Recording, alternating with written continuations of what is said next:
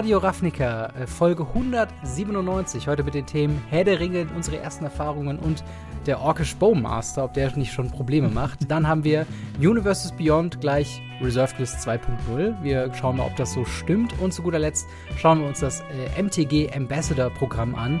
Was es ist, was es bringt, wer da drin ist, wer nicht. Und äh, natürlich noch Ask Us Anything. Aber natürlich auch mit dabei. Marc, wie geht's dir? Hi, mir geht's super. Ich bin super, super, super begeistert. Also für die Leute, die es noch nicht sehen, also die, die können es einfach nicht sehen oder hören, Ja. ähm, weil nicht jeder guckt ja das Video. Ähm, wir sind in einem Raum, wir sind äh, bei mir auf der Arbeit ja, genau. und ähm, haben da einfach mal ein bisschen was aufgemacht. Du bist in der Heimat.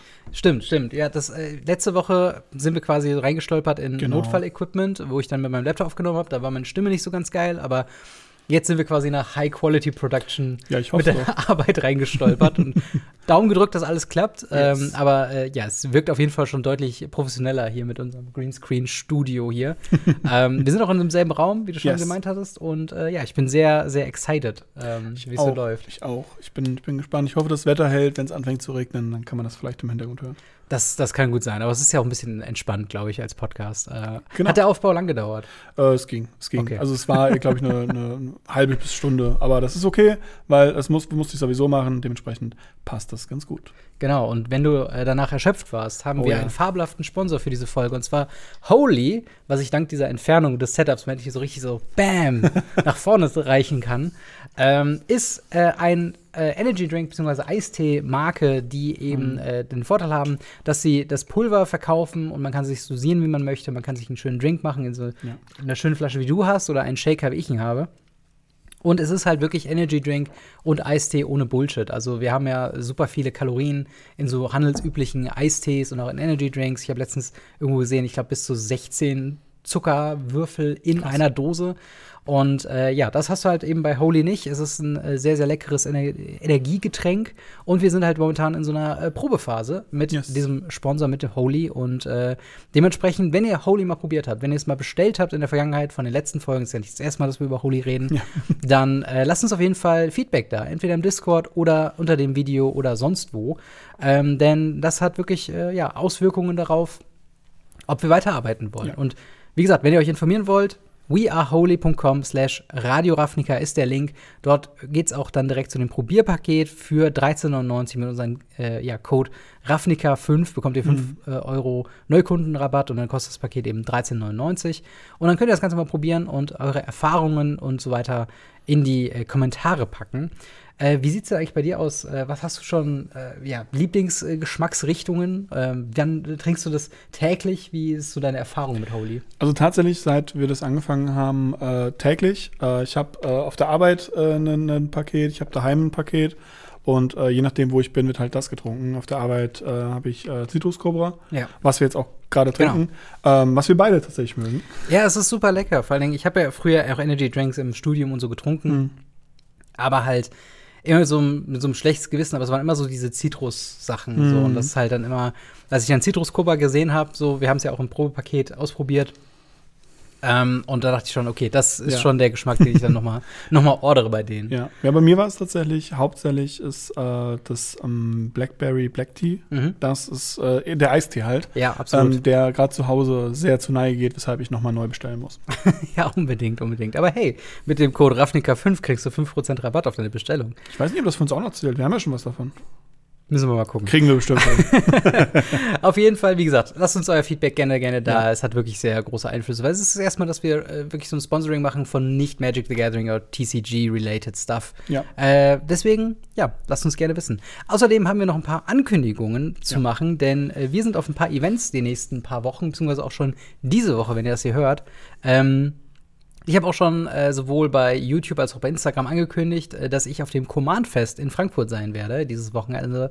Also Freitag, Nachmittag wahrscheinlich, weil dann komme ich erst an. Äh, Samstag und Sonntag dann die vollen Tage. Und äh, du bist ja dieses Wochenende auch noch wo?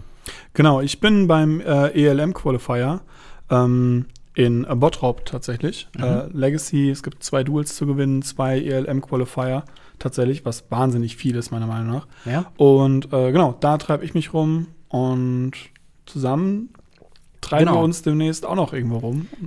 Genau, wir wurden nämlich, wir wurden nämlich, äh, ja, kann man schon sagen, eingeladen. Yes. Also äh, wir haben auf jeden Fall äh, Tickets bekommen für die MagicCon in Barcelona äh, Yes. von Wizards of the Coast. Wir haben uns da gemeldet, sagen, wir würden echt, echt gerne hingehen. Hm. Und die haben gesagt, ja, kommt rum, Leute. Äh, ich weiß, Barcelona ist jetzt nicht gerade um die Ecke. Also, wenn ihr Lust habt oder wenn ihr sowieso schon da seid, ähm, dann könnt ihr euch äh, ja zumindest darauf freuen, dass diese beiden Nasen äh, hier sein werden äh, oder in Barcelona da eben sein werden. Das ist vom 28. bis zum 30. Juli. Ähm, ich glaube, Tickets sind noch in Hülle und Fülle erstmal da. Ja. Ist ja noch, äh, glaube ich, über einen Monat hin oder so. Ja. Ähm, und dementsprechend, wenn ihr da seid, äh, ja, dann sagt Hi, kommt vorbei. Das gilt eigentlich allgemein zu Das Events. gilt eigentlich immer bei Events. Genau. Und äh, wir haben uns einfach gedacht, äh, wir machen jetzt in die Ankündigung immer so einen- den Startteil immer so ein Genau. bisschen rein, so wo sind wir diese Woche, wenn wir auf irgendwelchen größeren Events sind, falls ihr uns äh, treffen wollt Ja. und äh, uns da ansprechen wollt und mit uns da sprechen wollt. Einfach. Genau. Oder halt in Frankfurt ein paar Runden Commander zocken. Oh, yes. Ich bin da und denke mir so, okay, wer, wer will Commander spielen? Lass uns einfach loslegen. äh, apropos loslegen, ich würde mal sagen, wir steigen mal ein ins erste Thema. Und zwar Yes. Herr der Ringe, Geschichten von Mittelerde ist äh, jetzt offiziell erschienen. Wir hatten den Pre-Release jetzt gerade hinter uns. Mhm. Meine Frage an dich, hast du irgendwas Boostermäßiges geöffnet? Hast du Karten bekommen? Wie, wie ist so deine erste Erfahrung von den Herr der Ringe-Karten? Mir wurden Karten zur Verfügung gestellt tatsächlich, Oh, beziehungsweise wow. Produkte zur Verfügung gestellt, die ich aufgemacht habe. Ähm, das war ein Display, das ist ein Starter-Deck gewesen. Ähm, heute zum Aufnahme der Folge kommt noch ein Bundle Mhm. äh, auf dem auf dem Channel und äh, ein Pre-Release-Kit kommt auch noch. Und ja, es kommt, ich habe eine Menge zur Verfügung gestellt bekommen. Äh, gekauft habe ich nichts davon. Ja, also ich war ja, ähm, äh, weil ich ja nicht zu Hause bin in Berlin, sondern halt jetzt momentan so ein bisschen herumlaufe. Wir Mhm. haben überlegen, noch irgendwie zum Pre-Release zu gehen. Ich weiß noch, wir hatten uns abgesprochen, ob Ja. wir in, in Köln irgendwo in Pre-Release gehen wollen. Ich musste dann doch noch kurzzeitig absagen, weil es zeitlich dann doch nicht gepasst hat. Aber ich habe mich nicht lumpen lassen und dann ähm, in Bonn zumindest noch ein Pre-Release-Kit gekauft und das halt da Ja. auch aufgemacht. Auf Instagram habe ich es ein bisschen Oh ja. geshared.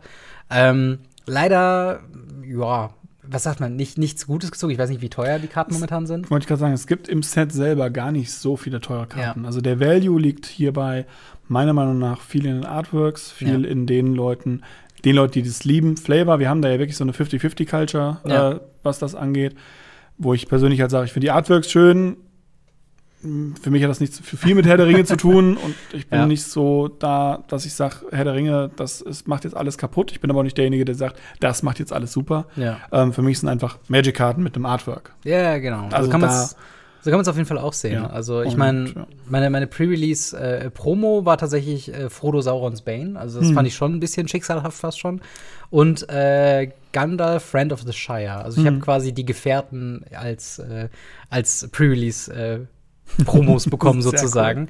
Und tatsächlich einen Tag später noch, wir waren danach noch ein bisschen herumbummeln und äh, hatten, äh, ich habe mir tatsächlich dann einen Collector Booster geöffnet, beziehungsweise gekauft Okay. und dann geöffnet, weil ich konnte mich nicht den ganzen Drang hinterher, ähm, ja, dann doch nicht entziehen, so, was wäre, was wäre, wenn Ja. man den einen Ring zieht. Oder selbst einer nur der nummerierten Soul-Ringe, das wäre auch schon cool. Wobei der eine Ring mit zweieinhalb Millionen wäre schon okay. Ja, die Preise, also das ist halt auch die Frage, da können wir gleich mal auf jeden Fall noch drauf Yes. eingehen. Ähm, weil da, da gucken jetzt momentan alle überall hin. Ich habe auch schon Unboxings gesehen, wo jemand, ich glaube, 10 oder 12 von den Collector Booster Displays im Livestream aufgemacht hat und nicht mal ein nummerierter Soul-Ring war drin. Genau, also es sind, Das glaube ist ich, halt äh, wenn ich so krass. von der, von der Anzahl richtig im Kopf habe, sind es irgendwas, glaube ich, um die 60 oder 70 Displays. Alle 60 oder 70 Displays ist so ein Soul-Ring mit drin. Und ähm, das ist halt schon viel. Ja. Und ähm, der da Zahlen haben will, wir haben äh, einen guten Content Creator Kollegen von uns, der Patrick, der hat das komplett auseinandergenommen mit den Ja. Zahlen, da könnt ihr gerne schauen. Aber äh, prinzipiell ist es halt so, es, die Dinger sind selten, die Dinger Ja. sind auch sehr teuer, aber die Karten im Set haben bis auf zwei, drei Ausnahmen fast kein Value. Ja. Also es liegt wirklich an diesen Boxstoppern und es liegt an eben diesen, diesen Hunting-Karten. Wenn man Ja. die zieht, voll okay. Wenn man die nicht zieht, geht man meistens mit Minus raus. Das stimmt, das stimmt. Ähm, aber ich meine, die eine Karte, die ich sehr cool von dich gezogen habe, war Saruman of the Many Colors. Also Ja. das war schon was, wo ich denke, immerhin ein nettes Brew-Around für Commander oder Ja. so. Ähm, aber ich meine, wir haben ja schon letzte Woche darüber gesprochen, meine Erwartungshaltung an Herr der Ringe ist sehr low, sehr nicht so kompetitiv, nicht Ja. so äh, Double Masters mäßig. Okay, da muss jetzt irgendwie in einem 40 Euro Booster der Value wieder drin sein. Mir war schon klar, dass ich mit 40 Euro gerade mein Geld verbrenne. Ja. So, das war schon mir klar, aber immerhin habe ich dann noch ein paar lustige Fotos äh, mitmachen können und ähm, Ja. ja, einfach ein bisschen am, am Gewinnspiel mit, mit dran teilnehmen können.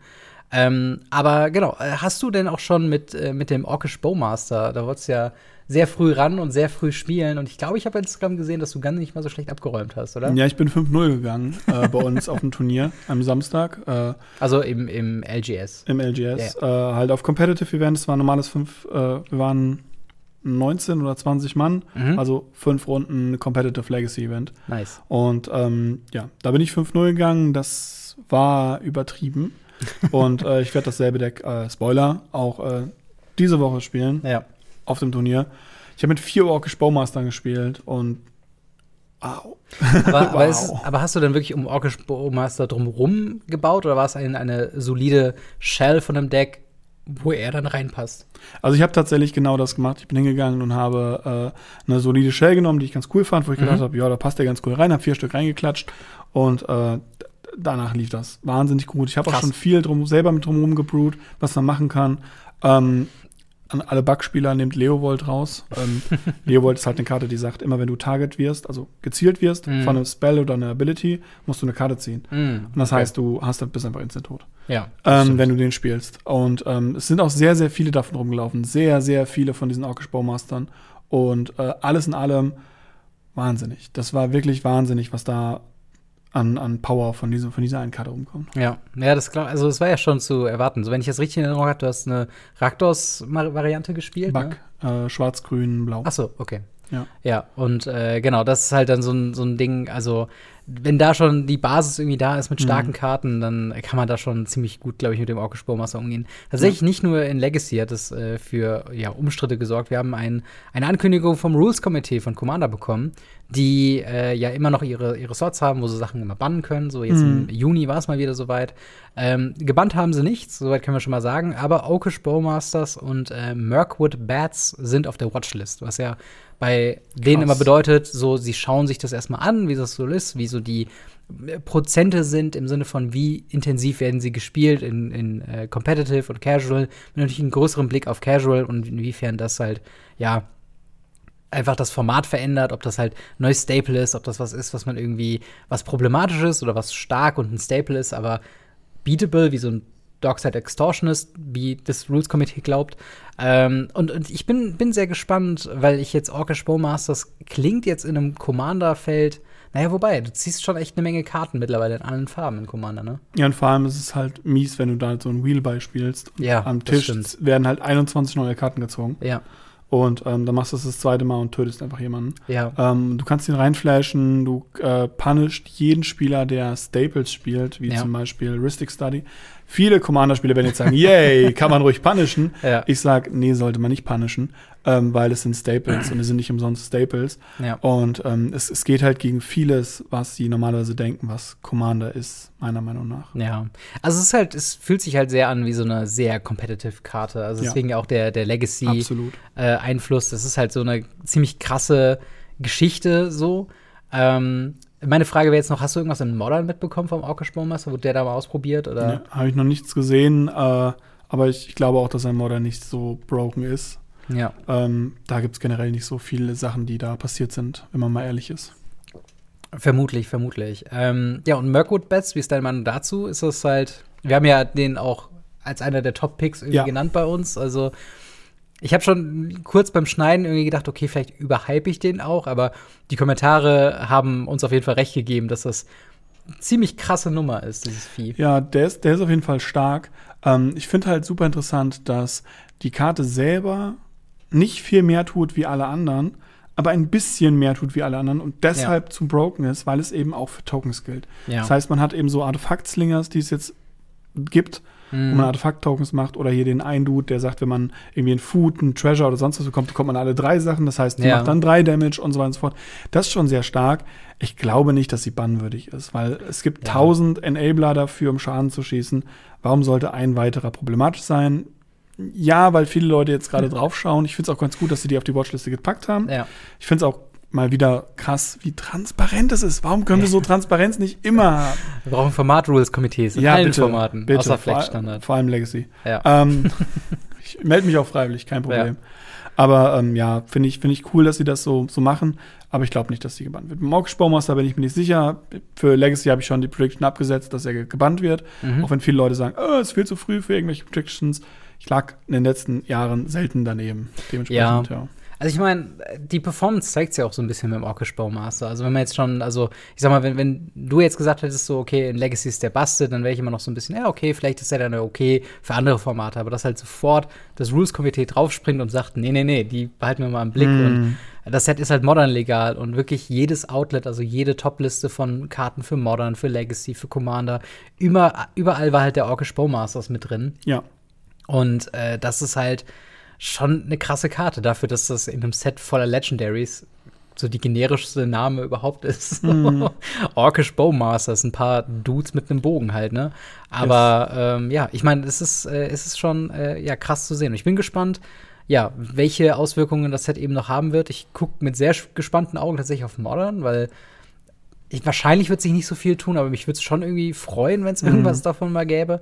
Ähm, Im Endeffekt erinnert mich das halt sehr an äh, was Modern Horizons 2 mit dem Ursa und Yakmoth und so, diesen äh, ganzen Legendary. Das war äh, Modern Horizons 1. Modern Horizons 1. Weil da haben ja auch viele Leute gesagt, okay, primär Commander-Set, jetzt haben sie die ganzen Legendaries reingeholt. Und dann kam halt irgendwann Ursa-Combo-Decks mit dem, äh, mit dem, mit dem Schwert, äh, mhm. Sword of the Meek und so weiter, Sopter Foundry, dann jetzt gibt es das äh, Yorkmoth-Combo-Deck. Ähm, und vielleicht schafft es ja dann doch noch mal so ein Gandalf-Combo-Deck. Also ich ja, finde es geil, ehrlich gespannt. gesagt. Ich bin wirklich gespannt, weil ich muss halt sagen, vom Prinzip her ähm, erinnert es mich tatsächlich ein bisschen mehr an Baldur's Gate. Mhm. Alle Leute finden es kacke, bis auf so eine Karte oder so. Ja. Und ähm, mal gucken, was dabei am Ende rumkommt. Ähm, es ist Modern legal. Modern ja. braucht immer ein bisschen, bis es adaptiert hat, bis irgendein Pro was gespielt hat. Vorher kommen Modern-Spieler nicht auf coole Karten. Und äh, ja, bis dahin verfreuen sich die Commander-Spieler. Genau. Aber ja, wie seht ihr das mit äh, Herr der Ringe, Geschichten um Mittelerde? Schreibt uns sehr gerne in die Kommentare oder ins Discord, was ihr für Sachen aufgemacht habt. Äh, habt ihr irgendeine nummerierte Karte irgendwo mal gesehen? Ich weiß, ein paar Stores haben äh, sehr profilierte äh, Shots gemacht von äh, einem Solring, von einem Elfen-Solring oder so. Schreibt uns sehr gerne in die Kommentare oder ins Discord. Und äh, ja, wir machen mal weiter mit dem nächsten Thema, was äh, thematisch in ähnliche Richtung geht zu dem davor. Mhm. Und zwar äh, Herr der Ringe Geschichten von Mittelerde ist unser erstes Universes Beyond Booster Set. Und viele Informationsquellen, sei es Twitter, sei es ähm, teilweise auch Instagram, ein bisschen Reddit, wobei bei Reddit-Informationen muss man momentan ein Sternchen dran machen. Die sind gerade drunter und drüber mit dem CEO, der so ein bisschen Powertrip gerade fährt, aber das gehört nicht zur Sache. Nicht momentan, immer. Reddit ist immer schwer. ja, aber momentan hast du wirklich äh, Reddits, ja. die im Blackout sind oder irgendwie not safe for work oder aus irgendeinem Grund ja. John Oliver Bilder links und rechts posten. also es ist wild gerade ja, auf jeden Fall. Stimmt. Informationslage ist schwierig. Aber selbst da gab es halt viele äh, Sachen, hauptsächlich aus dem MTG Finance Reddit, die halt die Frage gestellt haben, ist das Set quasi eine Reserve List 2.0. Lohnt es sich jetzt in, in Karten zu investieren aus dem Set, um in 20, 30 Jahren äh, ja so Reserve List mäßige äh, Karten drin zu haben? Und es gibt halt so ein paar Sachen, also zum einen vielleicht nochmal, um alle Leute abzuholen, was ist eigentlich die Reserved List? Das ist ein sehr in Magic äh, Thematik, die es ja auch nicht bei anderen Spielen gibt. Hm. Magst du noch einmal kurz erklären, was das ist? Sehr gerne. Ähm, die Reserved List ist eine Karte, äh, eine, eine Liste an Karten, die ähm, grob gesagt nie wieder gedruckt werden. Das hat ähm, historische und äh, damals politische Gründe, ähm, weil sie sehr viel gereprint haben. Ganz viele Stores hatten Angst, dass Magic äh, mal wieder stirbt, also tatsächlich da das erste hm. Mal sterben würde. Und dann ist Wizards hingegangen und gesagt, okay, ähm, wir geben euch jetzt eine Liste an Karten, deren Preise sich nicht fallen lassen, also nicht fallen werden, weil ja. wir sie nie wieder reprinten. Das sind leider Gottes eine Menge Karten. Ich glaube, es sind um die 390 oder sowas. Mhm. Und ähm, da sind ein paar richtig powervolle Karten bei. Ja. Und gerade 2019, 2020, 2021 ging da viel Shenanigans mit ab. Mit ganz vielen Leuten, die da ganz viel investiert haben, weil sie gesagt haben, die Karte wird nie wieder gedruckt. Wenn ja. ich jetzt alle davon aufkaufe, dann habe ich ja ein Monopol. Ja. Also es gibt davon halt wirklich unendlich viele Karten teilweise von den Versionen. Ähm, aber ja, das ist die Reserved List in Kurzform.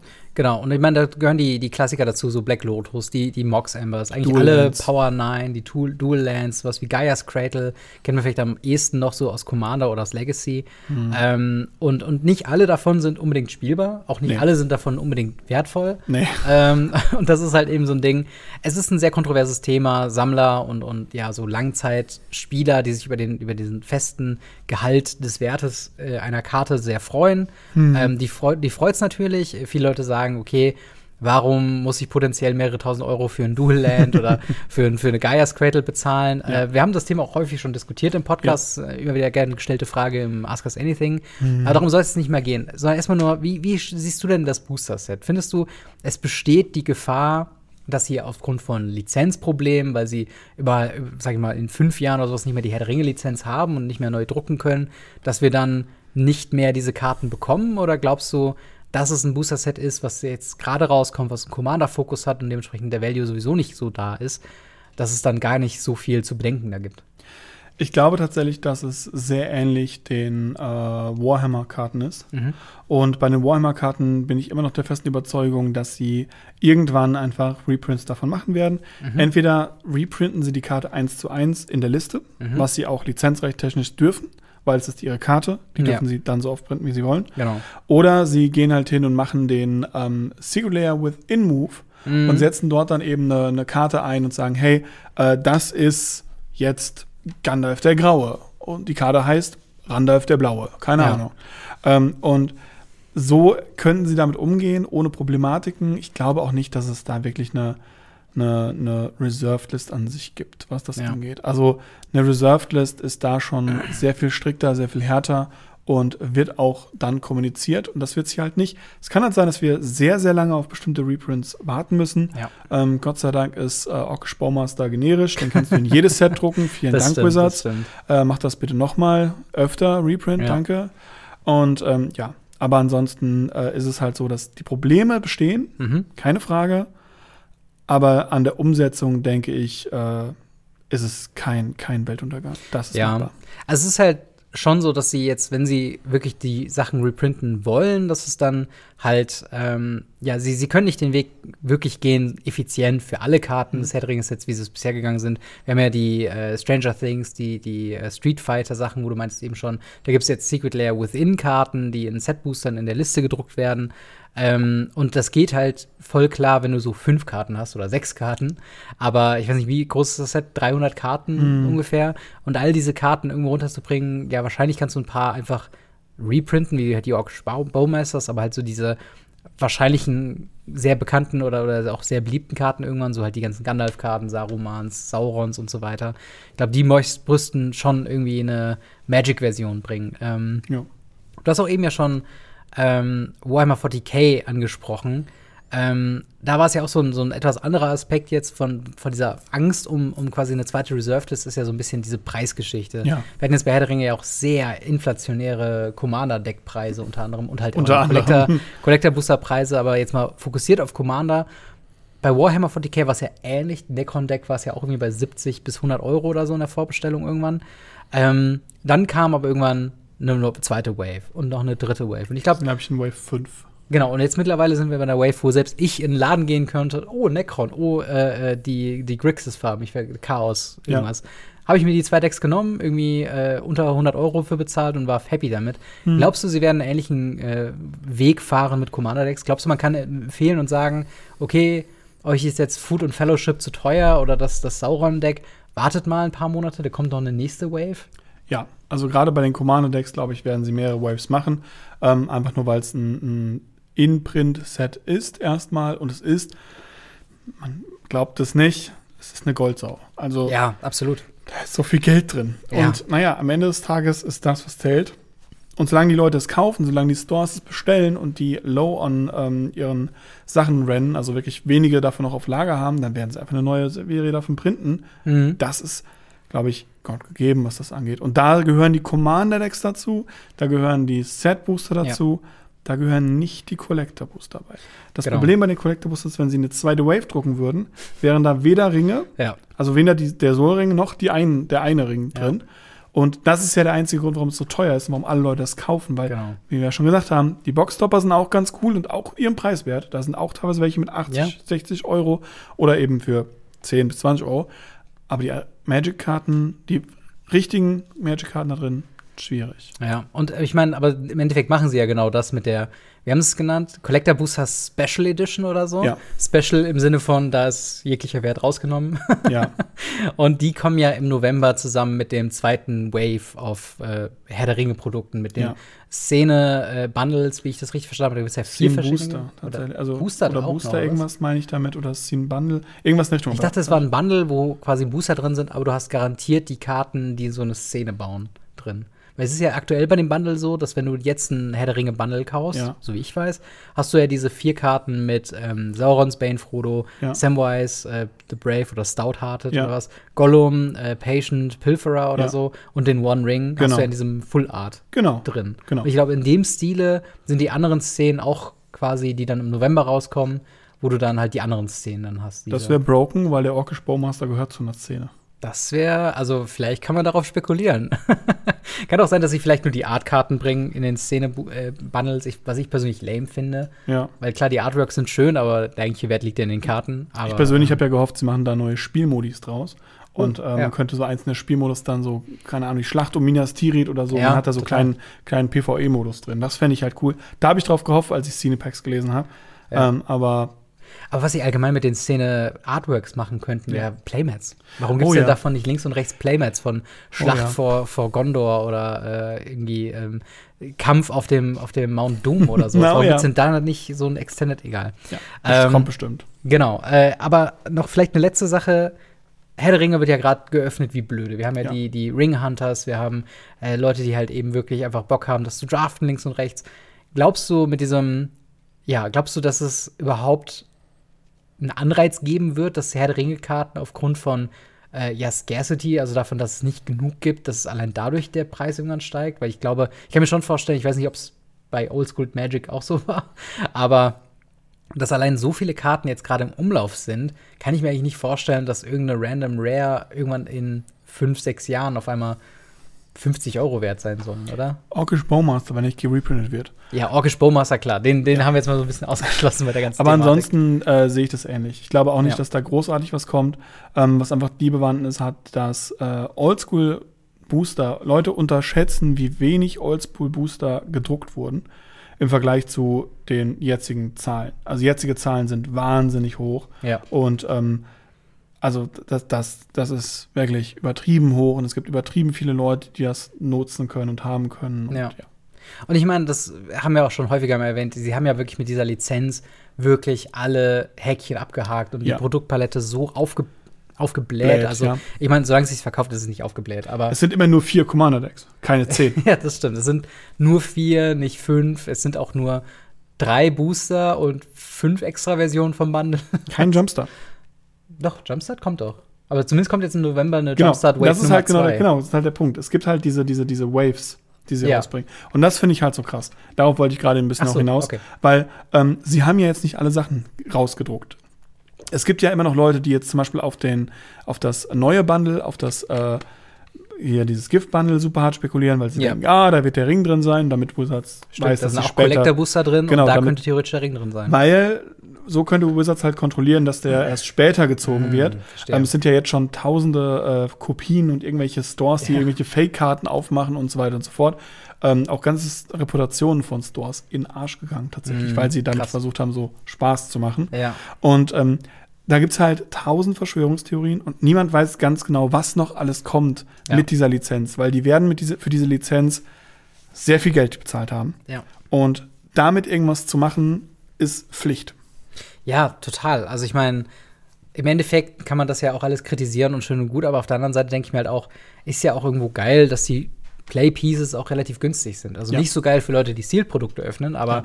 zumindest wenn man wirklich das Bock, also ich habe auch viele äh, Commander-Content-Creator ge- gesehen, die halt neben einem traditionellen Upgrade von, von Commander-Decks eben sagen, wir machen ein In-Universe-Upgrade-Package, Oh ja. wo du nur mit Karten von Herr der Ringe und den Commander-Decks quasi ein äh, ja, lore-friendly Erweiterungen von Food and Fellowship oder Riders of Rohan oder sowas haben kannst. Und ähm, Was auch eine coole Idee ist. es ist eine super coole Idee und es ist eine super Anlaufstelle. Super viele Leute haben ja auch gesagt, so, hey, ich hole mir die vier Booster, äh, die vier Commander-Decks, pack sie irgendwie in, in eine Ecke und, und zock damit halt immer, wenn ich mit meinem Herr der Ringe-Freunden da bin. Also genau Ja. dasselbe wie bei Warhammer 40k. Ja. Und ich unterstütze das halt auch. Und ich finde halt, ähm, wie gesagt, meine Ambition für das Herr der Ringe-Set an sich war sowieso nicht, dass es den Spezialisten gefällt, sondern mehr so die breite Masse. Und Ja. ich finde, das haben sie absolut erreicht. Und Ja. ich muss auch sagen, ich freue mich jetzt am Freitag, beziehungsweise jetzt am Wochenende, vielleicht das eine oder andere Sealed oder das eine oder andere Draft noch zu spielen. Weil ähm, das fehlt mir halt wirklich noch. So ein bisschen diese Limited-Erfahrung, ein paar mehr Booster zu öffnen, aber halt nicht nur zu öffnen, um sie geöffnet zu haben, weil ich glaube, da hat man nicht viel Spaß mit. Nee. Ähm, aber ja, äh, also nochmal zusammengefasst, also Universes Beyond, jetzt auch allgemein, jetzt nicht nur Herr der Ringe, sondern auch die, äh, ja, die Doctor Who-Sachen, die Warhammer-Sachen, die äh, Walking Dead-Sachen, hat das das Potenzial, für eine Scarcity zu sorgen über einen längeren Zeitraum? Oder glaubst du, die Mechaniken, die sie haben mit Set-Booster-Reprints und dem Potenzial, Universes Within, Karten und vielleicht sogar irgendwann mal ein Booster-Set daraus zu machen, ähm, das, das fängt das schon ganz gut auf? Ich denke, das fängt das ganz gut auf. Das ist korrekt. Okay. Plus halt die schiere Anzahl an Boostern, die wir einfach bekommen werden. Ja. Ähm, mit dem schieren Anzahl an Amount of, of Karten. Das Ja. ist einfach hoch. Eben. Und ja, ich meine, wie seht ihr das? Äh, wie seht ihr das mit den ganzen Universes Beyond äh, Karten in Magics äh, Universum? Äh, Wollt ihr davon irgendwie mehr haben? Wir haben auch schon viele Anfragen bekommen. Hey, was für Lizenzen würdet ihr euch noch wünschen neben Herr der Ringe? Mhm. Und dann ist so ein bisschen Super Smash Brothers mäßig so. Wen würdet ihr euch noch dazu wünschen? Äh, ja, wen würdet ihr euch dazu wünschen? Äh, Schreibt uns sehr gerne in die Kommentare und am besten auch noch, sag ich mal, in welche Richtung das gehen würde. Also jetzt nicht nur sowas wie Star Wars, sondern auch so Star Wars und dann mit so Ideen wie Szenenkarten oder sowas. Halt, wie würde man das umsetzen? Oder Ja. würde man ein Vehicle-Set draus machen, weil man so viele Starships Yes. hat oder so? Das wäre schon ziemlich, ziemlich geil. Schreibt uns sehr gerne in die Kommentare oder ins Discord.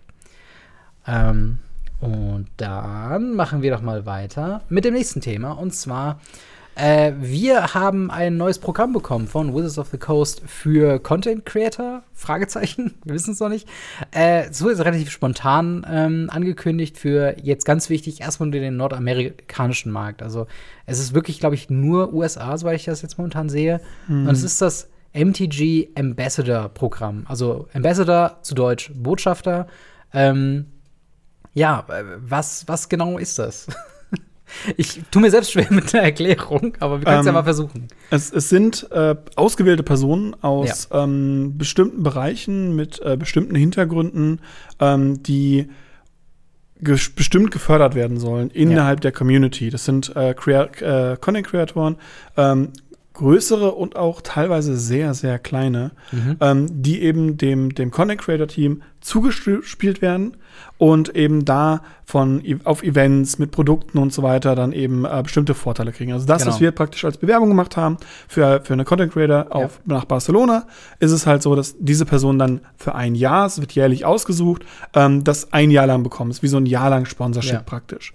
Und ähm, da hat es halt gerade die, ähm, die Möglichkeit, die Diversität zu erhöhen. Es gibt Ja. ja, auch immer noch, müsste immer noch gelten, und wenn nicht, äh, korrigiert mich bitte in den Kommentaren, ähm, Bewerbungen für gerade für Personen mit äh, speziellen Hintergründen oder Ja. ähnlichem ähm, für Barcelona, die dann eben Ja. dann 2000 Euro Reisegutschein bekommen, Free Entry, das äh, äh, Black Lotus Package und so Ja. weiter und so fort. Eben für Personen, äh, die sich vielleicht halt äh, durch irgendwelche Sachen ähm, nicht schaffen, dort zu sein oder halt sich nicht in der Co- Community wirklich wertgeschätzt fühlen, deshalb gesagt haben, ah, nee, brauche ich nicht, um das ein bisschen zu fördern, dass die Leute Ja. rauskommen. Dass es, man sieht, dass Magic mehr ist, und da muss man jetzt einfach sagen, mehr ist als bärtige, weiße Cis-Männer. Dieser Podcast ist ein schlechtes Beispiel dafür. aber Und, aber wir haben ähm, ja schon häufiger über das ja. Thema gesprochen, dass halt äh, dass die ganze Magic the Gathering Fanbase, äh, so wie wir sie auch wahrgenommen haben in Local Game Stores bei Live-Events, die ist deutlich diverser als halt so das typische Bild von einem, Absolut. keine Ahnung, übergewichtigen, äh, schwitzigen Typen, der seine Karten mischt und, und Leute anschreit oder so. Davon sind wir ganz lange schon sehr weit weg und äh, genau da führt das Ambassador-Programm vielleicht in ja, Unterscheidung zu anderen Programmen, die wir schon bekommen haben, äh, ein bisschen halt dazu, dass sie, dass sie handverlesen sind. Also Ja. jeder kann sich prinzipiell darauf bewerben. Jetzt für die erste Welle für 2023 haben sie jetzt Leute vorausgewählt. Äh, wir haben auch ein paar Leute schon genannt, also nicht genannt von Wizards of the Coast, aber sie haben sich gesagt, hey, ich bin jetzt offiziell äh, Magic the Gathering Botschafter oder eben Ambassador. Mhm. Das sind sowas wie äh, bei Twitter halt Moderately MTG, Mana Curves, The Asian Avenger, Sun Rebel, MTG Nerd Girl, äh, Tron is Bad, was ein genialer Name ist.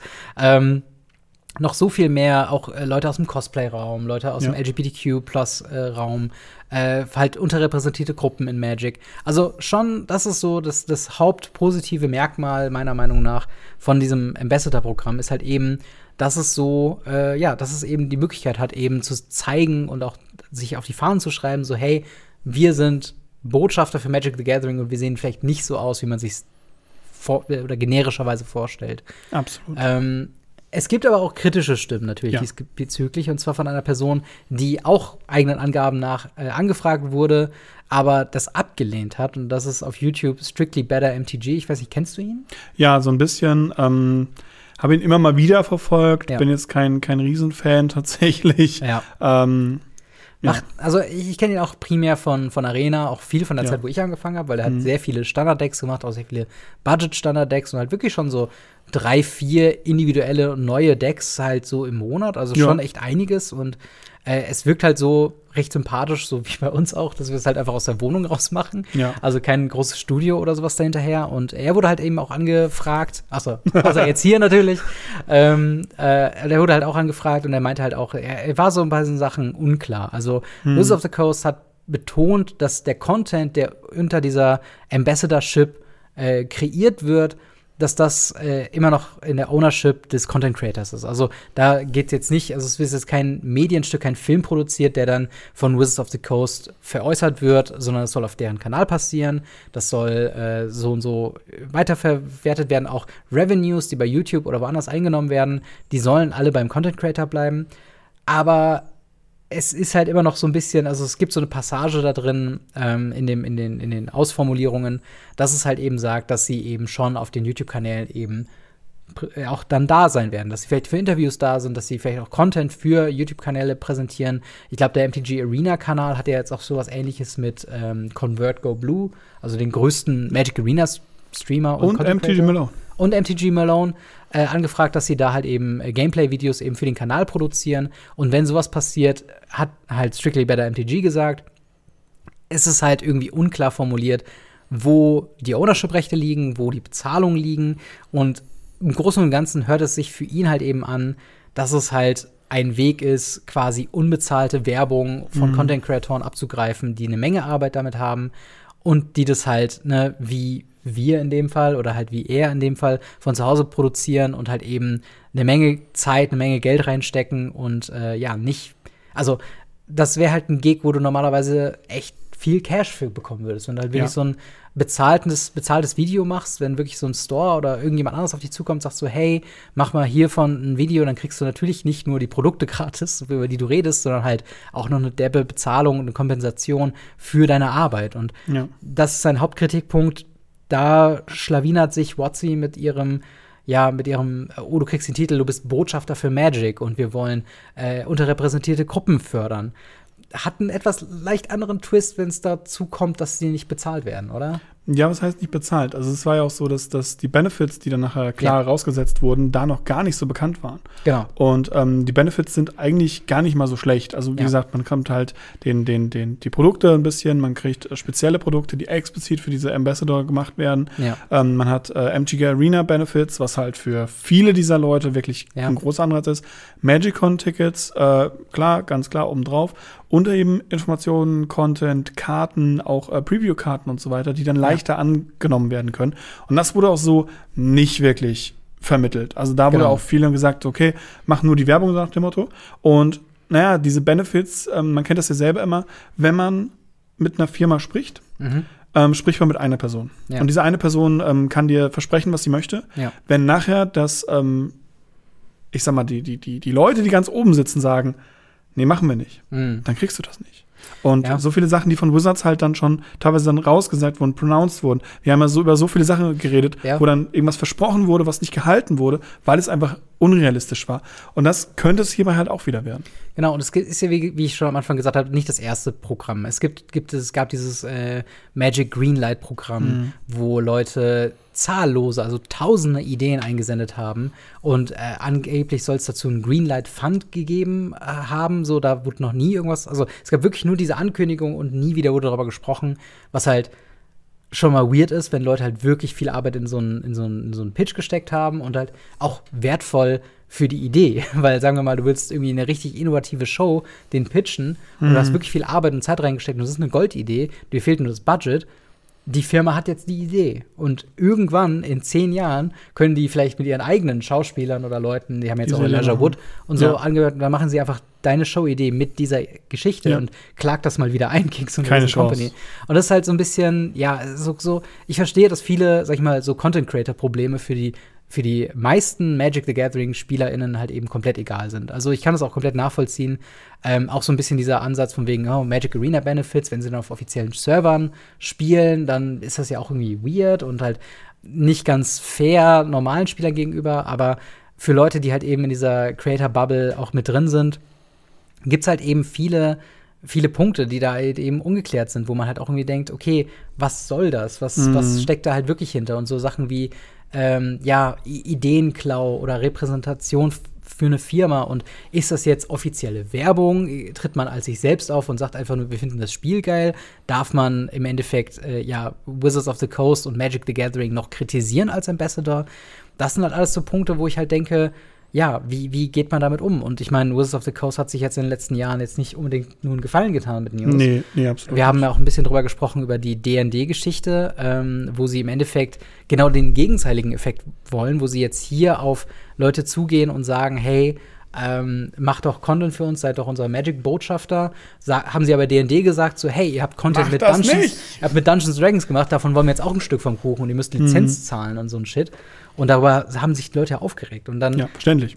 und dann gibt's halt sowas wie den Pinkerton-Fall, wo ein kleiner Ja. Content-Creator, der einfach nur seine Produkte aufgemacht hat, von einem Set, was signifikant unterrepräsentiert ist und keine Ja, Auswirkungen keinen mehr hat juckt. und keinen mehr juckt, wurde halt von den Pinkertons angegriffen. Und das sind Sachen, wir vergessen die nicht, die Leute vergessen sie nicht und hoffentlich die Ambassadors vergessen halt auch nicht. Aber wenn du dich dann eine Woche nach oder kurz nach so einem Event hinstellen musst und du hast deine Ambassador-Abgabe von einem Video, um das neue Set zu hypen, weiß ich auch nicht, inwiefern man das überhaupt machen will. Also Ja, ich finde das, find das immer spannend. Wir werden ja auch immer wieder so ein bisschen so äh, dafür auch gelobt. Ja. Finde ich auch ganz gut, ähm, dass wir äh, auch in so einem Podcast, wo wir am Anfang sagen, yo, Wizard of Coast hat uns nach Barcelona eingeladen, Ja. am Ende des Podcasts immer noch sagen können, das kann halt Probleme sein, das finden wir doof. Und Ja. Wizards, mach mal da was besser.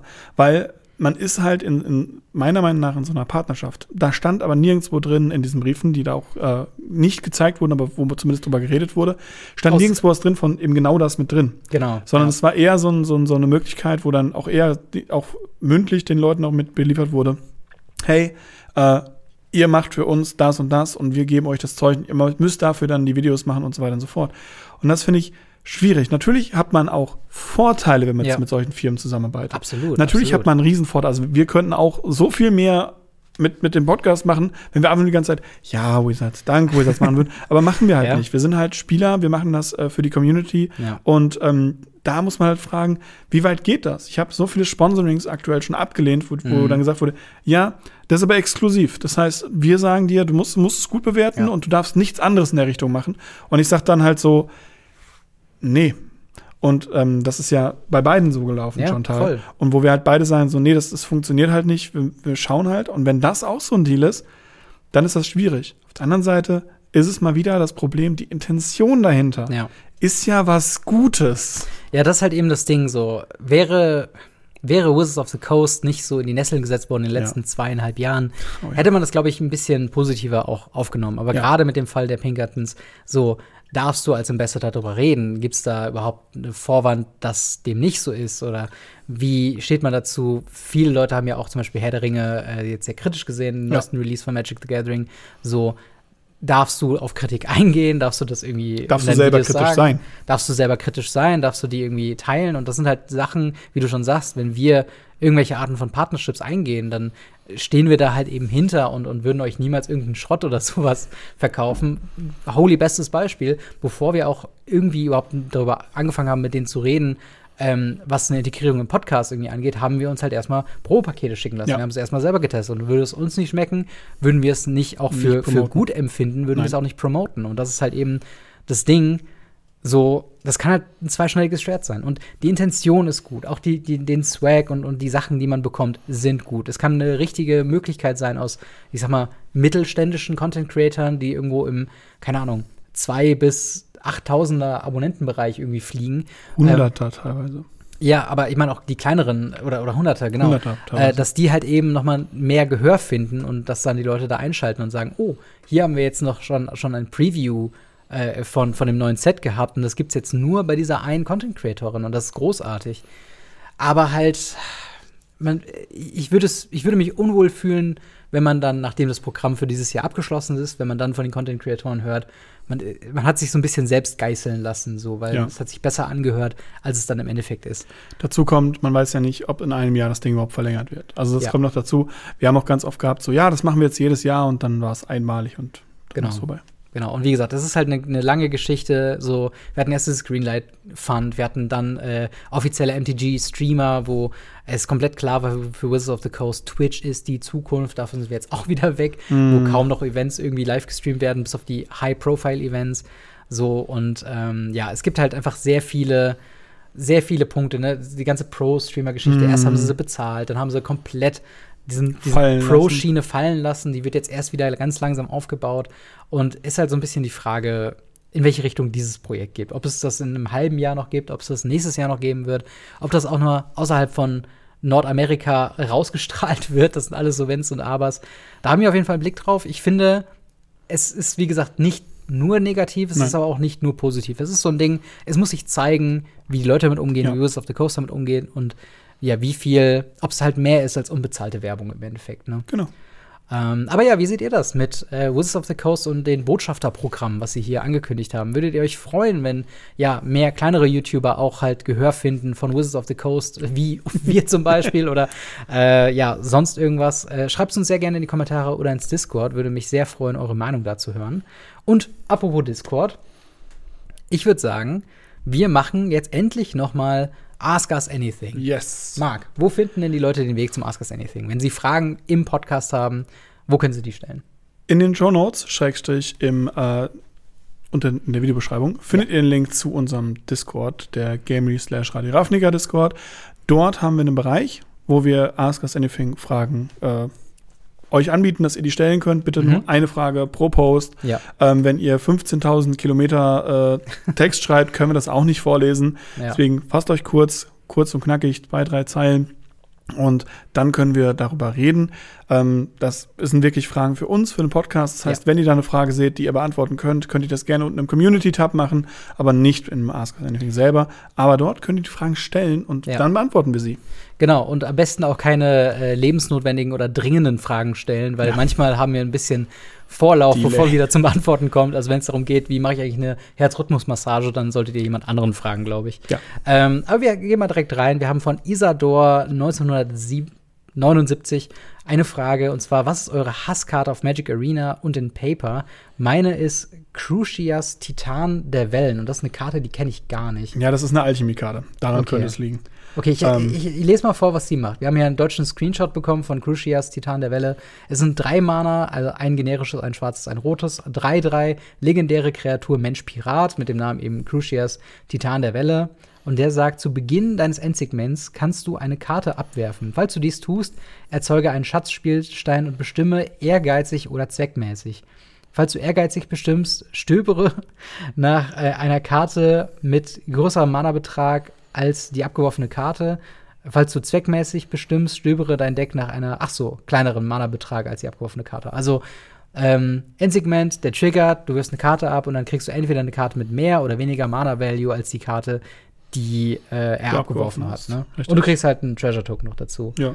Ähm, Stöbern, das war das, der Magic Arena sucht dein Deck von oben nach unten ab und gibt dir die erste Karte, die den, also die dem die dem quasi zustimmen. Also entweder mit kleinerer CMC oder größerer CMC, richtig? War, war das nicht so ein eigenes Buch? Gab es nicht auch Stöbere, das, das Buch? War das nicht auch sowas? Nee, ich glaube, das war Conjuring, also beschwöre sowas. Beschwöre Boah, einen Lightning Bolt oder so. Mehr, ich weiß es nicht mehr. Äh, Aber ich glaube, Stöbern war dieses quasi Reveal, bis du das aufgemacht hast. Nur Wenn nicht, werdet ihr schon lange in die Kommentare gehabt haben. ähm, genau, also prinzipiell muss ich sagen, ich, ja, die Karte finde ich ganz nett. Ähm, aber Hasskarte, ich, ich habe schon tausendmal gesagt, es ändert sich nicht. Bei mir ist es Uro. Ja. Ähm, und äh, ja.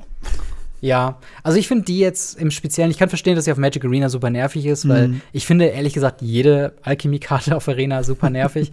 Aber deswegen spiele ich halt, also ich spiele in letzter Zeit wieder ein bisschen mehr Arena, muss Ja, ich sagen. spannend. Also im Urlaub auf dem Handy ein bisschen nochmal gezockt. Äh, aber halt hauptsächlich und zu 100% eigentlich Explorer. Also Mhm. ich will mit Alchemie-Karten so wenig wie möglich am Hut haben, aber ähm, ich würde dir, glaube ich, zustimmen, Uro in der Zeit, wo sie in Formaten legal war, die ich gespielt habe, war sie super nervig. Ja. Also ähm, super nervige Karte. Sonst, ich weiß gar nicht, ich habe gar nicht mehr so viele Hasskarten. Ich finde immer noch, also eine ganze Zeit lang war es Sheoldred, bis ich angefangen habe, sie selber zu spielen. Aber ähm, ja, für dich ist ja Fable jetzt raus. ja, Fable, Fable habe ich jetzt auch angefangen zu spielen und es, das Ding ist halt, das Argument, ob Fable gebannt werden soll oder nicht, ist halt eins, das habe ich auch am Anfang, bevor ich es bevor ich's gespielt habe, sehr positiv gestimmt. Sagst du, ja, die Karte muss weg. Jetzt, wo ich gespielt habe, merke ich halt, sie ist sehr gut. Sie ist wirklich, wirklich gut. Aber du verlierst auch immer noch so viele Runden allein deswegen, weil du halt nicht die richtigen Karten findest, weil du keine Fable ziehst. Also die Karte an sich ist kein automatischer Game-Win. Hm, so, es ist einfach genau. nur, wie bei Raktos Midrange, alles sehr, sehr gut in dem, was es macht, aber nicht un unbeatable. Von daher, ähm, aber auch da, diskutiert gerne in den Kommentaren, welche Karten ihr gerne gebannt sehen wollt. Äh, dann haben wir eine Frage von äh, Uthanak. Ähm, der fragt, da Wizards ja jetzt mit dem Reprints der Walking Dead Karten in der Liste erneut ein Vielversprechen, ein Versprechen gebrochen hat, in Klammern, und das nach äh, relativ kurzer Zeit nach dem Aussprechen, findet ihr das äh, und wie findet ihr das und was macht äh, das mit euch, wenn ihr erneut Versprechen seitens Watsies lest? Ich glaube, er bezieht sich auf das ähm, Versprechen, dass die Wizard, dass die Karten nicht reprintet werden von Walking Dead oder worauf bezieht sich das? Ja, ich glaube, irgendwie gab es gerade am Anfang mal die, ähm, als die Singular rauskam, äh, gab es eben genau diese Frage, ähm, ob die reprintet werden oder nicht. Mhm. Und äh, da hat Wizard of the Coast gesagt, nein, wird es nicht. Ach die so. Ankündigung, dass sie gereprintet werden, ist jetzt ähm, noch nicht so lange her. Ja. Die wurden jetzt angekündigt, dass sie in Ixalan gereprintet werden. Ja. Und ähm, naja, es ist eine Reprint von einer Karte, wo sie ursprünglich mal gesagt haben, dass sie sie nicht reprinten werden, jetzt dann aber zurückgerudert haben. Und der Artikel, dass sie zurückrudern, ist ja tatsächlich schon etwas älter. Sie haben Ja. es ja sogar öffentlich äh, erklärt, warum sie zurückrudern, weil die Community es wollte. Ja. Und dementsprechend bin ich da gar nicht mal so böse drüber. Äh, abgesehen davon, dass ich einen Rig brauche, ähm, finde ich das absolut nicht schlimm, da auch mal äh, auf die Community zu hören und zu sagen, hey, sorry, we fucked up. Äh, wir machen das, was ihr wollt, weil ihr, ihr wollt das für euch. Mhm. Und natürlich gibt es einzelne Händler, einzelne Sammler, die jetzt sagen, oh nein, ich habe die Karten extra deshalb gekauft und oh nein, finde ich total doof. Ähm, Ja. Aber die große Masse der Leute wird sich einfach freuen, jetzt endlich an die Walking Dead Karten im anständigen Ja. Sachen ranzukommen. Weil das war ja noch diese schlimme Zeit, Ja. wo du nur einen Tag Zeit hattest, das Ding zu bestellen. Ja, absolut. Und ich glaube, in dem Camp bin ich halt auch. Also, ich bin ein sehr großer Fan davon, Exklusivität auf Sonderversionen auszulagern, wie die Serialized Cards oder wie Secret Lair mit halt eben Marken. Also, jeder, der einen einen Rig im Walking Dead-Universum haben will, der kann den halt kaufen, gebraucht oder in der Zeitraum, wo er eben zu kaufen war. Und für alle anderen gibt es halt eine, eine Play-Version, die halt günstiger hoffentlich wird. Und ähm, das ist halt eben das Ding, wenn man das halt eben äh, äh, ja, haben möchte oder, oder halt eben, wenn man einfach nur damit spielen will, dann ist es cool so. Ich finde nicht, dass da jetzt konkret ein Versprochen, Versprechen mit gebrochen wurde, weil ja, ich meine, das Feedback war laut, das Feedback war da und Ja. so ein Ansehen oder so ein, es ist halt immer die Frage, willst du das, was du als allererstes mal hinausgeblurkt hast, willst du dahinter stehen, bis du stirbst? Oder sagst du vielleicht, wenn alle anderen dir sagen, das ist eine beschissene Idee, willst du vielleicht auch die Option haben, zurückzurudern? Ich finde es Genau. immer wieder gut, wenn sie auf Community-Feedback eingehen und eben sagen, hey, ähm, das war vielleicht nicht die beste Idee, die wir hatten. Und in gewisser Weise besteht ja weiterhin so eine Exklusivität mit halt eben den Artworks. Also Genau, das finde ich auch. Und ich finde es eher schade, dass sie so lange gebraucht haben, das anzupassen, wenn ich Ja. bin. Eben. Äh, die nächste Frage ist von äh, Dio, Me Dio Mendes. Äh, der fragt, meint ihr, dass Wizards of the Coast irgendwann anfangen könnte, Serialized Karten auch in Secret Lairs zu drucken, was eine äh, ja, sehr spannende Karte ist. Ähm, Im Endeffekt Haben sie das doch schon getan? Haben sie? Ja. Es gibt die ähm, 1 von 500 äh, Karten, die gespiegelten äh, Ah, ja. Vraskasia Ja, Oder Viserys. hier. Viserys hier. Die sind serialized. Ja. Es gibt stimmt. schon serialized Karten und auch ähm, so Sachen wie diese sehr, sehr seltenen Versionen von Karten, wie zum Beispiel der, ähm, die, die Kreatur, die du so oft drin haben kannst, oder ein Spell, den du so oft Mhm. drin haben kannst, ähm, der Apostel der Gruft. Davon gibt's ja, in jeder Wave gibt's eine Version davon, die ist relativ selten und ähm, dann gibt's ein neues Artwork davon. Ja. Und ähm, theoretisch sind die auch serialized, weil die ja auch nur in, in diesem einen Artwork eine gewisse Anzahl gedruckt wurden, bis die Secret Layer halt in die nächste Rotation kommt. Dann kommt ein anderes Artwork von diesem. Ja. Deshalb, theoretisch sind die auch serialized, ohne serialized zu sein. ja. Aber es gab die, die SIA gab es schon als, ähm, als, als serialized-Karten. Mhm. Habe ich aber tatsächlich noch nie in Person gesehen. Noch Ja, nie. ich, ich habe auch nur Bilder bisher gesehen. Ja. Und ich muss halt sagen, ich finde Serialized-Karten okay in Ja. Booster-Produkten, weil sie halt eben dann noch diesen, diesen, diesen Masterpiece-Charakter haben, von wegen, oh wow, guck mal, eine serielle Ja. Karte. Ich weiß nicht, inwiefern das funktionieren würde, wenn du weißt, dass du dir jetzt gerade eine Serialized-Karte bestellst. Nee, Also- das, nee, das finde ich nicht gut. Fände ich halt Ähm, irgendwie weird. Genau, das ist natürlich die Frage, ob man halt jetzt das als den, den äh, sogenannten Hidden Dreck äh, unten drunter findet Ja. oder ob man wirklich sagt, hey, wir haben jetzt nur 500 Secret Layer davon gedruckt Mhm. und ähm, die sind nummeriert und ihr bekommt dann auf jeder Karte eben die zwei von 500. Das fände ich halt, also das, uff, ich glaube, das hätten wir gar nicht erwähnen sollen. Wenn sonst das seht, haben wir ein Problem und wir kriegen Ja. dafür auf den Sack. Weil das ist, glaube ich, was, wo es wirklich knapp wird. Ich meine, das haben wir ja schon erlebt mit der Anzahl an zum Beispiel diesen, diesen nicht-Weihnachtskalender, Weihnachtskalendern. Mhm. Ja. Aber ähm, da waren sie zumindest nicht so serialized. Ich glaube, das nimmt ein bisschen Nee. ab, wenn man sagt, so, hey, du kriegst die 429 von 500 oder Ja. so. Ähm, das nimmt da wahrscheinlich ein bisschen ab. Aber prinzipiell finde ich, finde ich die Idee von diesen, diesen Hidden Dreck-Karten sehr cool, Mhm. wenn sie halt immer wieder sowas oben drauf geben als Bonus, ganz cool. Und wenn du dann was richtig Cooles ziehen kannst Ja. darunter, was dir noch mal zwei Singulär bezahlt oder so, finde ich sau cool. Warum total, nicht? total. Also mit, mit extra Stuff habe ich, hab ich nichts gegen, aber so Ja. dieses serielle, also es gibt ja auch so, wenn, wenn Leute Figuren bestellen, irgendwie, die nur limitiert sind auf 5000 oder so, und ist die Nummer irgendwo unten drunter eingeblendet, wenn sie jetzt sowas machen würden mit Lightning Bowls oder Brainstorms oder so, denke ich mir halt, dann ist auch der Witz irgendwie verloren gegangen. Du willst ja, Mhm. Ja. einfach diesen Überraschungsmoment haben und ähm, ja, das, das fände ich irgendwie komisch. Aber ich Ähm, denke, es wird kommen, wenn ich ehrlich bin. und allgemein Secret Lairs, ich persönlich bin ein sehr großer Fan davon oder wäre davon ein ziemlich großer Fan, wenn sie nicht konstant an der Formel herumschrauben, weil Ja. äh, das neue Commander-Deck war ja auch vorgeprintet und dann äh, quasi nur, was sie on, on Stock haben, wurde verkauft.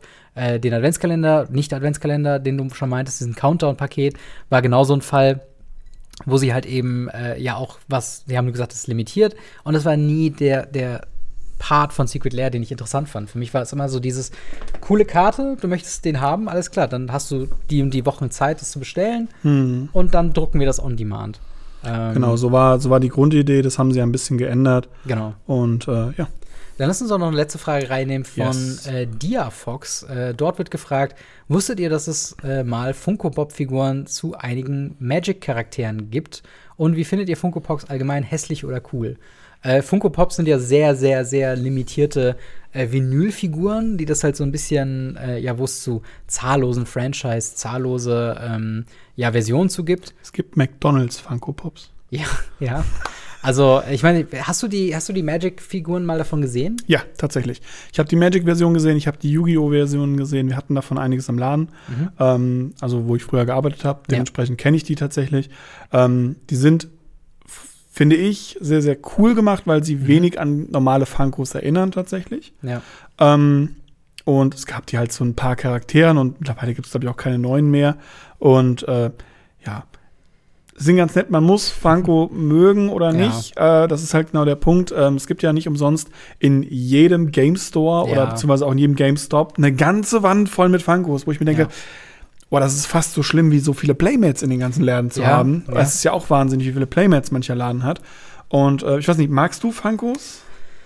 Ich hatte, ich hatte eine ganz frühe Phase, wo ich die mal echt cool fand, aber ich habe irgendwann realisiert, entweder gehst du halt all in mit den Funko Pops und bist Mhm. einfach der Typ, der jetzt Funko Pops sammelt, oder es lohnt sich halt nicht. Also, und das ist halt so ein bisschen mein Punkt. Ich glaube, ich hatte mal einen Jon Snow und seinen äh, Wolf ähm, Snow. Heißt das Snow? Hm, Nee, kann sein. Ich weiß gar nicht mehr, wie der hieß. Auf jeden Fall, Ghost, Ghost, Ghost, sorry. ja. Ähm, und äh, die beiden hatte ich mal und fand sie eigentlich ganz cool, dass sie so nebeneinander sind. Aber wenn ich ganz ehrlich bin, fand ich meine Game of Thrones Statue-Figuren, Oh, die halt ja. wirklich cool und realistisch aussehen, fand ich halt irgendwie cooler zum Sammeln. Und ähm, als ich dann Funko Pop Sammler gesehen haben, die wie GameStop die Sachen halt aufgereiht haben, Mhm. nach Nummern nicht mal ausgepackt, weil Wert und so, habe ich irgendwie gemerkt, okay, das ist so inflationär, da gibt es so viele Franchises von. Ja. Teilweise kannst du die Sachen nicht mal wirklich unter unterscheiden, außer du hast auf der Verpackung Doctor Who oder, oder The Office oder sonst irgendwas da stehen.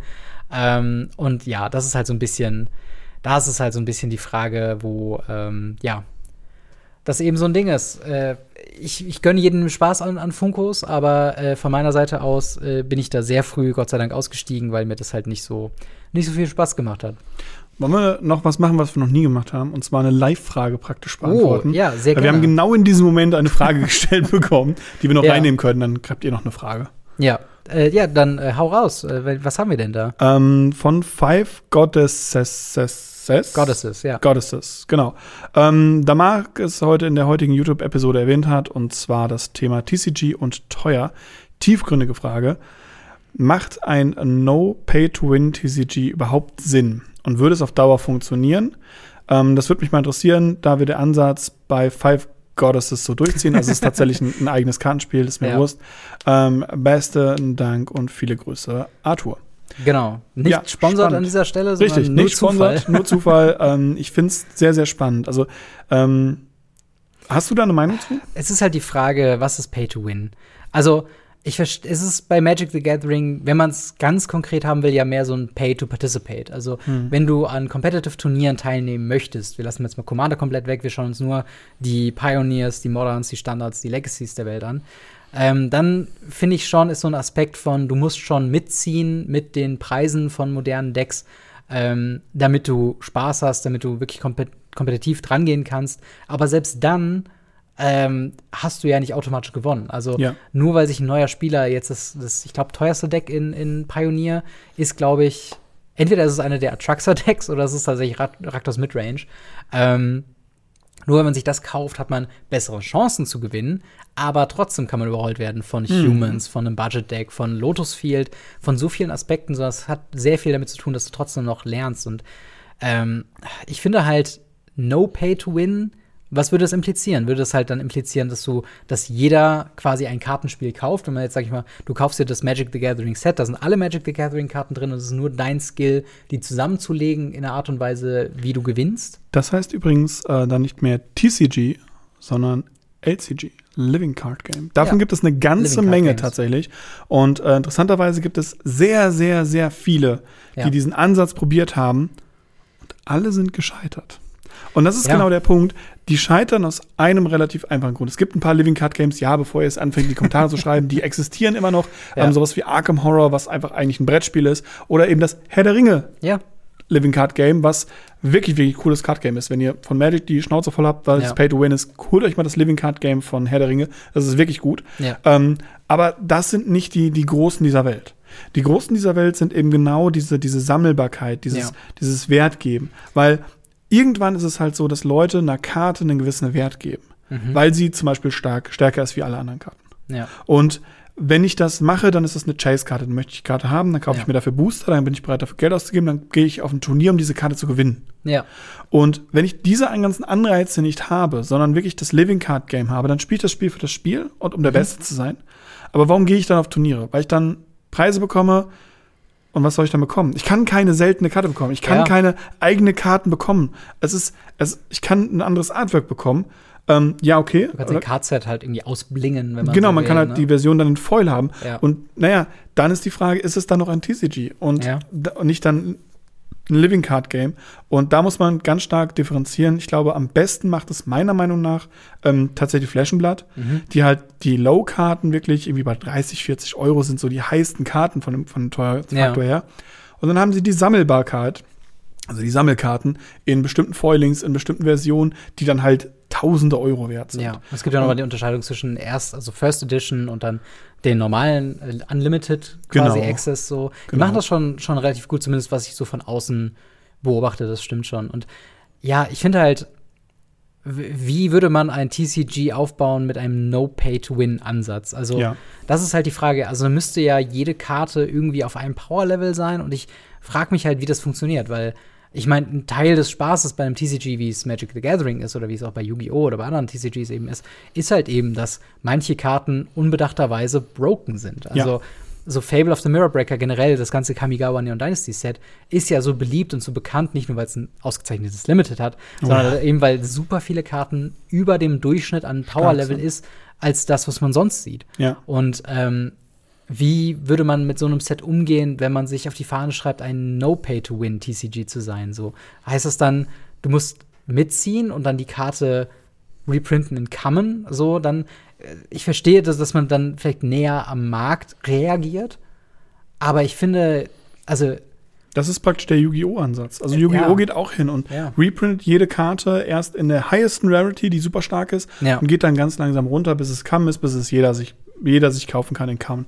Ja. Und ähm, trotzdem brauchst du eine gewisse Zeit lang, wo du das, wo du das hochlässt. Ja. Weil was machst du dann, wenn Leute halt irgendwann sagen, okay, du bringst ein Reprint-Set raus, damit alle Leute das, das kaufen, die es noch nicht haben. Ja. Das bedeutet aber, dass du 80 Prozent deiner Followership, was eben die alt-steady im Spiel schon befindlichen Leute sind, nicht damit ansprichst. Und mhm. dann sind die Kosten so hoch, dass du entweder die Preise erhöhen musst oder dir irgendwas überlegen musst, wie du an Kohle kommst. Ja. Und man vergisst es ja ganz oft. Ich sage es ja immer wieder. Wizard of the Coast ist eine Company. Eine Company, die uns ein wunderschönes Spiel geschenkt hat, ja. die aber gewinngesteuert ist. Spätestens, wenn man die Hasbro-Berichte liest, äh, ja. da geht es nur noch um Zahlen, nur noch um Gewinn, nur, noch um, nur noch um Magic wie viel, Ja, wie viel Geld haben sie aus uns rausgepresst? Ja. Und ähm, das ist halt ein Ansatz, der halt dafür da ist, dass eben genau diese, diese Firmen überleben. Und dieses Pay-to-Win ist halt der Ansatz, wir zahlen ja auf dem sekundären Markt, weil wir uns das als Spieler gefallen lassen. Mhm. Wenn wir jetzt hingehen und sagen, hey, der Orkish Bowmaster, ich verkaufe den für 10 Cent. Ja. Dann, dann kaufst schnell los. Genau, dann bist du den schnell los, weil Leute dieser Karte einen Wert geben. Ja, total. Wenn man jetzt aber alle Leute auf der Welt gleichzeitig sagen würde, hey, wir verkaufen den alle für mhm. 10 Cent dann würde die Karte 10 Cent wert sein. Ja. Die, die, es gibt ja diesen Magic-Ansatz, wo die Magic immer sagt so, hey, unsere Karten stehen aus Pappe, die haben keinen Wert. Ja. Und das ist hierbei dann eben der Fall. Und dann ist die Frage, kommt da nicht der Nächste und sagt, oh, die Karte ist so gut, die brauche ich. Und mhm. dann ist der Markt irgendwann davon ein bisschen leer, weil man davon vielleicht fünf oder sechs braucht für sein Deck. Und die braucht dann jeder Spieler. Und entweder hat dann jeder Spieler das ganze Set, wie gesagt, dann sind wir im Living Card Game, kein, kein TCG. Mhm. Ähm, oder man wird halt dann schauen müssen, wie man aus Boostern diese Karte dann zieht.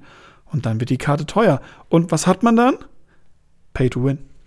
Ja, das, äh, das ist äh, schon irgendwo richtig auf jeden Fall. Ich glaube, was ich halt, was ich glauben würde, wenn man jetzt ein TCG rausbringt und man möchte diesen Pay-to-Win-Ansatz oder diesen Pay-to-Participate-Ansatz umgehen, finde ich, kann man aber auch viel von Magic the Gathering lernen, weil ich mhm. finde, äh, Commander ist das beste Beispiel, wie man denen entgegenwirken kann. Zum einen äh, dadurch, dass du das gesamte Feld deines TCGs öffnest, also 30 ja. plus Jahre, ne, noch nicht plus, aber 30 Jahre Magic the Gathering, jede Karte ist schon mal ähnlich irgendwo reprintet worden, du hast immer Alternativen in den meisten Fällen ähm, und musst ja auch nicht auf dem höchsten Power-Level spielen. Du hast halt so ein Casual-Kram und vor allen Dingen, du brauchst jede Karte nur einmal. Ich glaube, ein großer Preistreiber für teure Karten, wie wahrscheinlich Okisch Baumeister jetzt in nächsten Zeit äh, sein wird, hm. ähm, ist halt eben, weil du den viermal brauchst.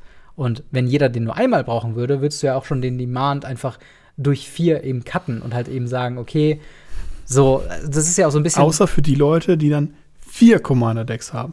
Und Leute, ja. ehrlich, wer hat unter zehn Commander-Decks? Leute können die Hand heben, das sind nicht viele. Ja, ja, aber sagen wir mal, es gäbe so einen Ansatz für Competitive-Formate. Ja, also bei ja. Vintage gibt es ja die, die Restricted-Sachen. Äh, bei Yu-Gi-Oh! ist es ja auch so ein sehr großes Ding, dass man eben Sachen auf diese, äh, was ist das, Half-Restricted oder? Ähm, Semi-Limited, Limited, Limited genau. und Forbidden List. Genau, dass man das halt eben so ein bisschen managt und dadurch kannst du ja auch schon so ein bisschen dem entgegenzuwirken, allein auch populäre Karten nicht komplett zu verbieten, sondern eben zu sagen, jeder darf nur eine davon spielen. Hm. Dadurch hast du halt eine höhere Varianz drin, so.